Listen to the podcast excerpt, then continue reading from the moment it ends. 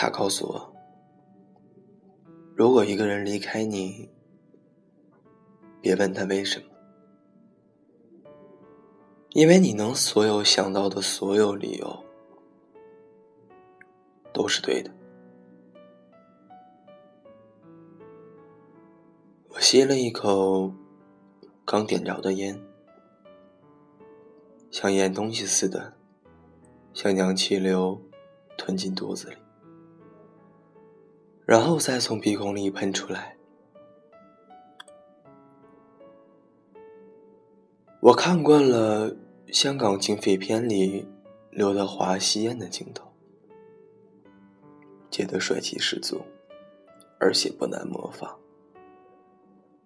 但就在我第一次尝试的时候，我才明白，并非想的那么简单。很多时候，你不自己尝试一下，就永远不会知道这件事对于自己来讲到底有多难。失恋也是。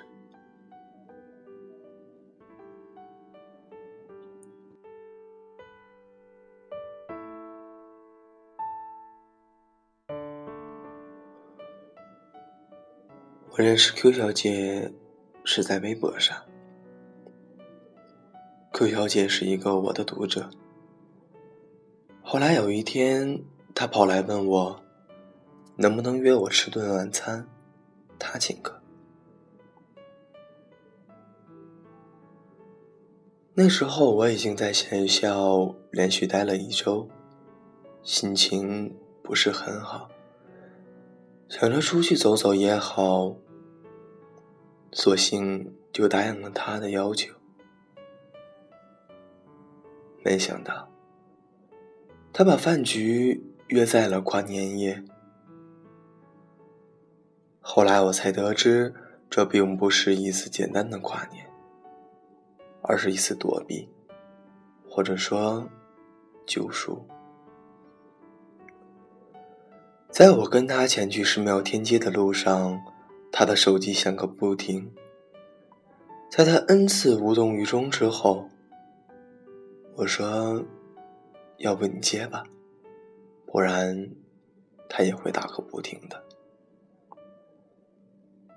不用猜也知道，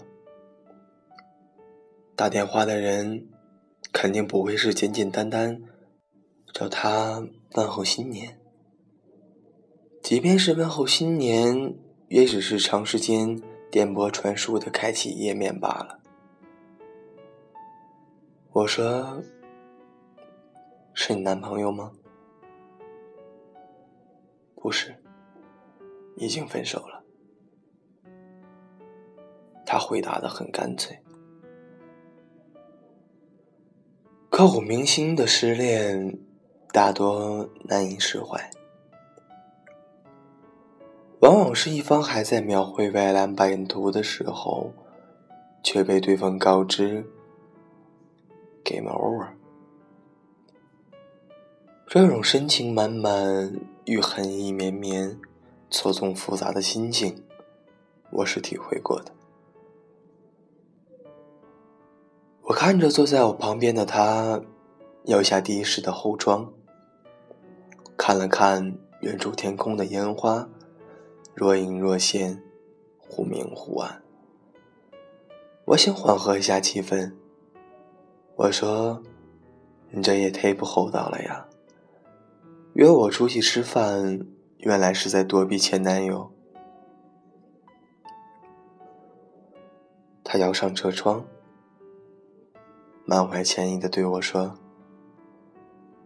其实，我想我把我的故事讲给你听。”你看看，我该怎么办？说实话，在微博私信里把我当做情感分析师，问我诸如失恋、疗伤之类的人不在少数。但他这种以美食诱惑、先斩后奏的案例，还是头一次碰到。一般情况下。这种问题我不会一一回答。我想他们根本不在乎什么行之有效的措施，他们需要的只是找个人说说话而已。他的故事并没有太大的特殊性，无非是男朋友劈腿后再继续复合。他说：“这是他第二次继续复合了。”我不知道说什么好。我想，这种渣男，他居然能够忍受一次，现在又希望能给他一个原谅的机会。我想起了《春光乍泄》中的何宝荣，我突然明白，为何何宝荣一次又一次可以毫无顾忌的离开李耀辉，去外面的世界花天酒地，任性胡来。只是因为他知道，自己总有个地方可以回去，总有个人在等着他，等着他回去。我仿佛看到了他前男友一副何宝荣的嘴脸，不如我们从头来过。然后他就跟李耀辉一样，拥抱着满脸血迹的他。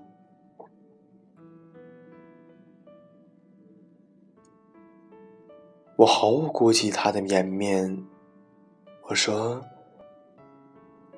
你是想让我告诉你，浪子回头金不换吗？”可是他不是第一次回头了。劈腿这种事情是可以养成习惯的。他没有说话。节日似乎只是一个巨大的屏障，他将那些藏有心事的人，也置身于一片欢乐之海的浪潮中。他的本意是好的，但在当事人心中，未免不滋生出凄凉的感觉来。外面的烟火，吹去璀璨的夜空。透着一丝丝的光亮，我仿佛看到了他催着莲花的眼眸。手机依然在震动着。到达目的地后，是某天际的跨年活动，古真若微博中所说的那样。抱歉，取消了。我对他说。抱着侥幸心理，是要不得的。他明白我的言外之意。他说：“喜欢不喜欢，合适不合适，能不能在一起，根本就是三件不同的事。没办法，我放不下。”是啊，他说的完全不无道理。喜欢不喜欢，合适不合适，能不能在一起，根本就是三件不同的事。但不可置否的是，时间在静止中消散以后，我终究还是会想起你来。好像每个人都会有段超级马里奥的爱情，不断的升级打怪，但是总是在半路中功败垂成。我曾经有个海誓山盟的女友，我爱她，爱的出格，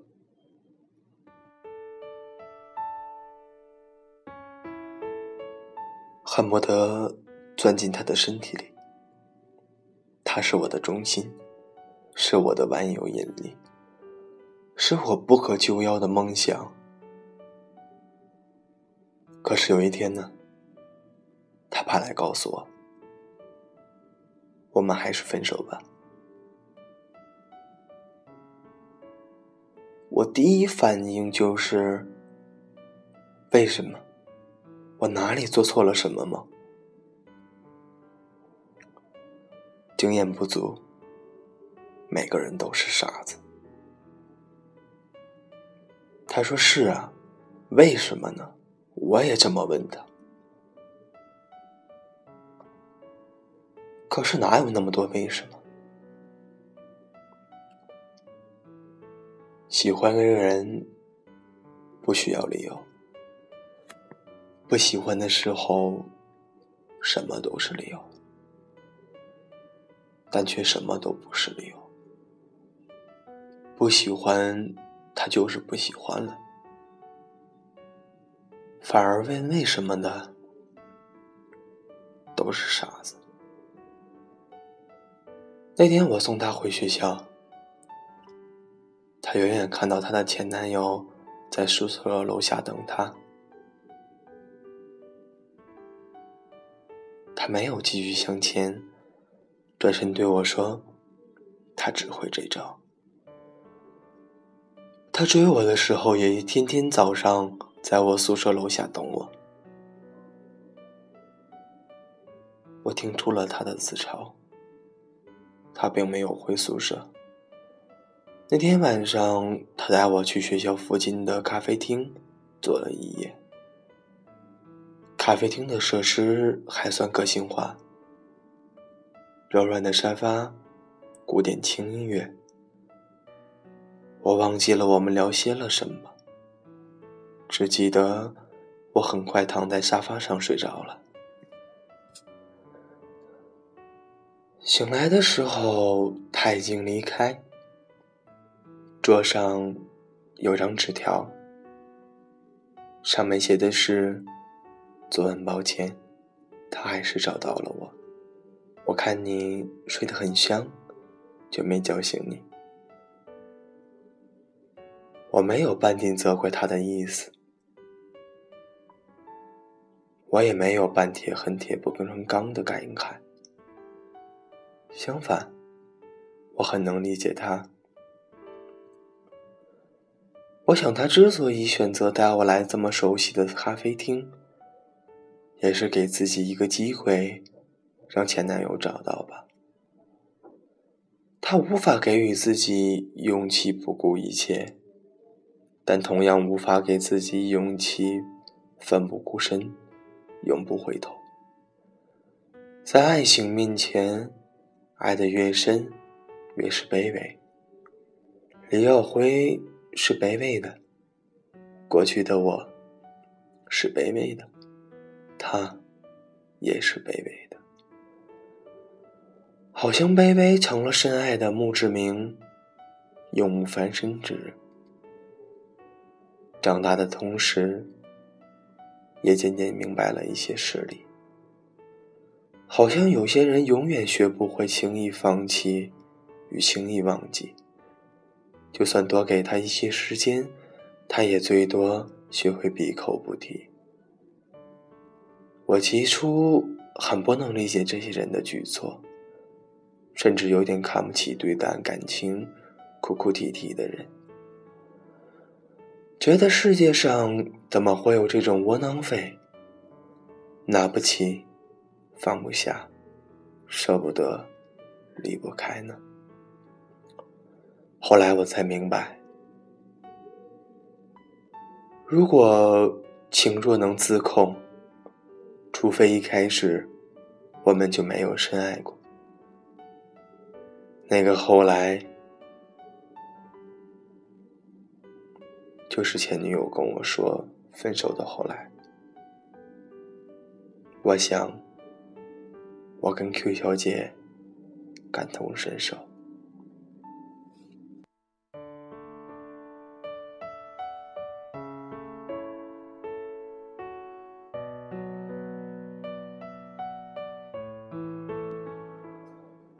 那天之后，她告诉我，她跟前男友并没有复合。她前男友那种声色泪下的跟自己讲。当初的年少无知不懂事，拼命阐述迷途知返求大人不计小人过的中心思想。他听得情不得已，哭得稀里哗啦。末了，他说：“我以后不会逼着你，其他的事以后再说吧。”我说：“复合之日指日可待呀。”他并没有反驳我，也没有继续探讨这个话题。他问我：“以后还能不能再找我吃饭，算是上次的补偿？”我说：“只求下次不要重蹈覆辙就行。”他依旧没有理会我的言外之意，但我能够确信，他明白我的意思。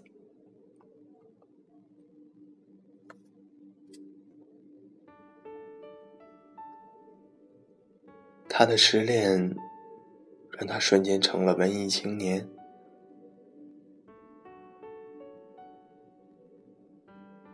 失恋自古以来是一个富有创造性的壮举。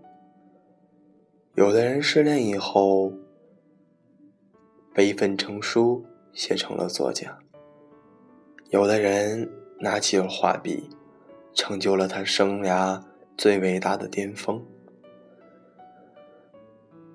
此后，他的朋友圈到处充斥着各种类似于微博情感博主的段子，还有市面上各种畅销不畅销的情感书籍。或许，他关注我，也是失恋后的产物吧。回忆不能抹去，只好慢慢堆积。岁月带你走上牌桌，偏偏赌注是自己。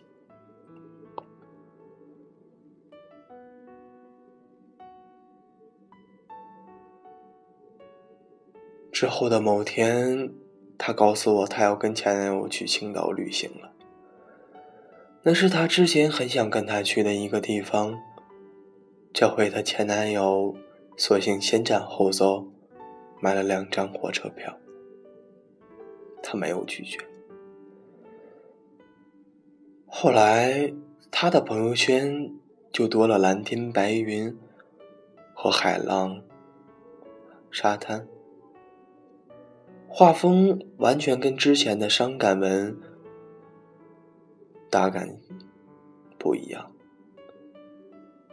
有些事情还是顺理成章的发生了。尽管他并没有第一时间告诉我，他俩复合了。我说过，人类是不善于伪装自己的。东邪西毒里说。每个人都会经历这个阶段。看见一座山，就想知道山后面是什么。我很想告诉他，可能翻过去山后面，你会发觉原来没有什么特别。我很难想象出他此时此刻的心情。他或许早已忘却了之前的诸多烦恼，或许仍然。心有余悸，但短暂的欢愉也只足够让一些煞风景的担忧抛到云霄。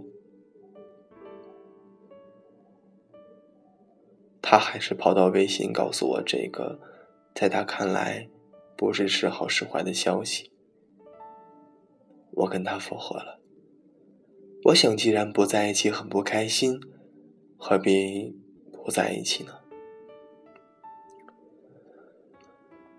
我假装不知情的语气，祝贺他重获新生。之后，他跟我说了回聊，又消失在海浪与爱情的相拥之间。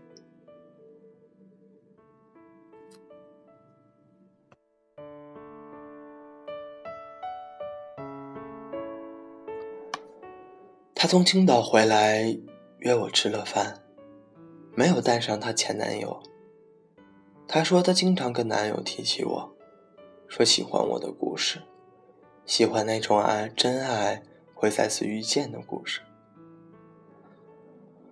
我笑了笑说：“那些故事都是我自己瞎编的，你还信以为真的呀？”他说：“我才不管真假，我只知道我喜欢的，我就要去争取，即使面临上刀山下火海的危险，我也不会放弃。”他说的好投入，仿佛是深入敌方根据地前的伟大宣誓，又好像一个胜利者的获奖感言。柯小姐那天跟我事无巨细的讲了青岛之旅的来龙去脉，从有到无，从破镜重圆到甜蜜再现。毫不夸张的说，青岛与他们的爱情丝毫不亚于遵义会议在党史中的地位。我本以为我不会再看到他一脸沮丧的表情出现在我的面前。当然，我说的是本以为。他还是被他的前男友抛弃了。我不知道他还会不会跟他说：“不如我们从头来过。”不如 Q 小姐这次似乎并没有给自己留下回头路。她把她前男友所有的联系方式都扔进了黑名单里。我们会遇到这样一个人，他就像是一个闯不过关的游戏，任凭你多喜欢、多用心玩这个游戏，给他买装备升级，不通关就是不通关，该删除还是要删除的。他终于明白了这个道理，但无可避免的是，他感受到了前所未有的挫败感，就像是被世界孤立的废物，齿轮里多出来的一截，拥有着好好格格不入、影响进度、惹人厌烦的多余特质，恨不得粉身碎骨，不要耽误别人前进的脚步。起初他并没有告诉我这个悲伤的消息，但是他的朋友圈却再次出现了文艺格调。我给他打过电话的时候，他已经哭得泣不成声。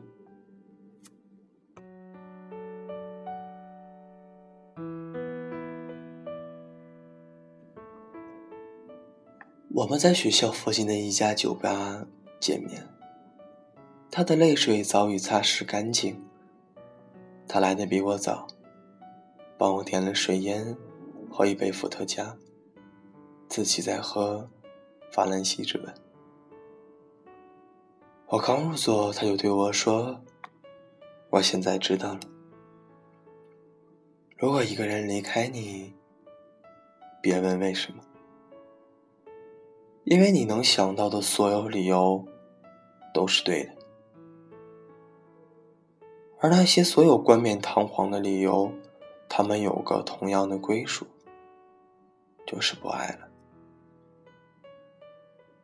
酒吧里背景音乐不知道是放着西部牛仔的哪首摇滚，周围的人好像很开心似的，谈笑风生的说个不停。我不知道他们是否真的快乐。他们或许拒绝了未知的伤心，而我呢，则要帮 Q 小姐度过这伤心的悠长假期。其实躲避是没用的，喝酒也是于事无济的。这个时候进了死胡同的人们，总是伴着无数自责的绝望，需要闭上眼睛，好好睡觉。无论睁开是否柳暗花明，只愿梦里不再穷途末路。我早早把 Q 小姐送回了学校，自己却在夜色中徘徊。我想到了自己，我早已忘记在某天某日或者某街，我开始决定放弃愚公移山的祖训，这座山我不搬了。我没有愚公的毅力和大智若愚，也不再像他那样对山的另一边充满期待。青春没剩下多少不值得在没结果的事情上浪费掉。记忆这种东西，往往真的是害人不浅，但总归不是为祸作伥。在那个夜晚，我拼命回忆那些曾经不可诉说的感动，却也只是在脑海中浮起掠过的浮光掠影。真相往往是时过境迁，情话变得轻薄无味。可当年刺痛过你的那些恶毒的句子，和当时委屈的心情。却像刺青一般，烙在你的心里。也许它不再疼了，但痕迹依然如影随形。不是非要念念不忘，而是当时太过认真。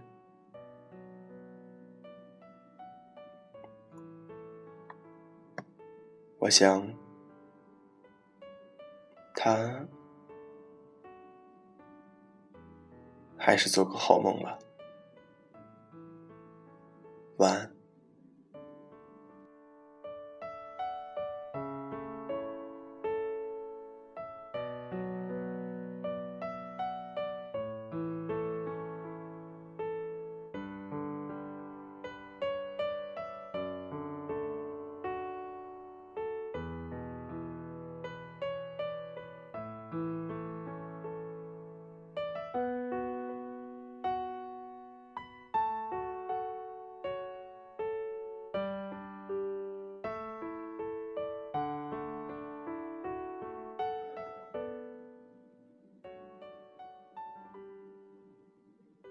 在我做这个电台之后，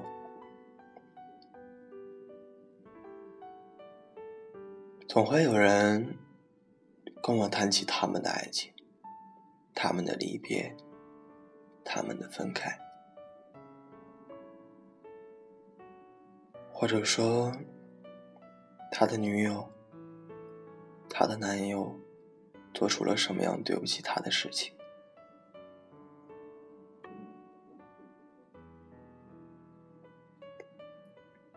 其实，往往这样的问题，我是不知道该怎样回答的。当然，当然，我不是说我作为一个旁观者，我看不清他们爱情的本质，我也能看出他们的结局，但是我总觉得。用一句狠话拆散他们，是一件很坏的事情。但是如果继续下去，可能彼此都会伤到对方，很疼。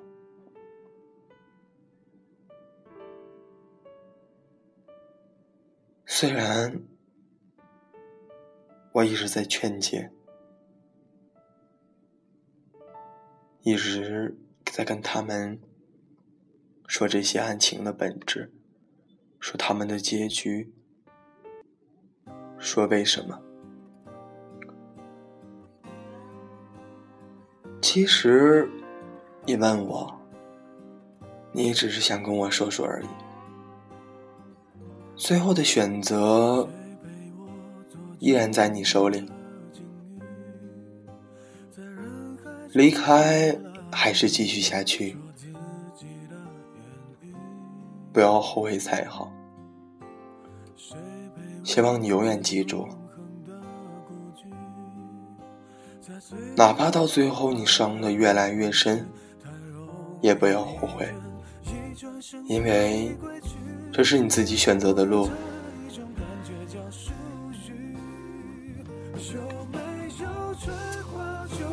下场落雪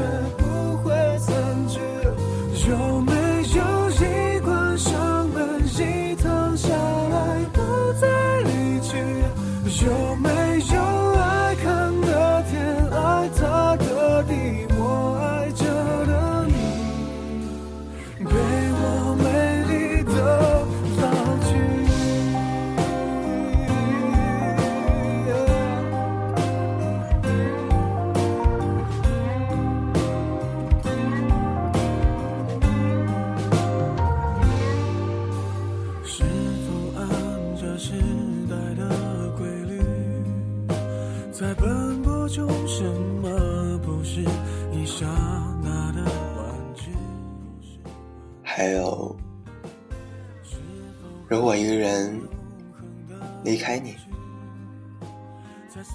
别问他为什么，因为你能想到的所有理由都是对的。下场落水不会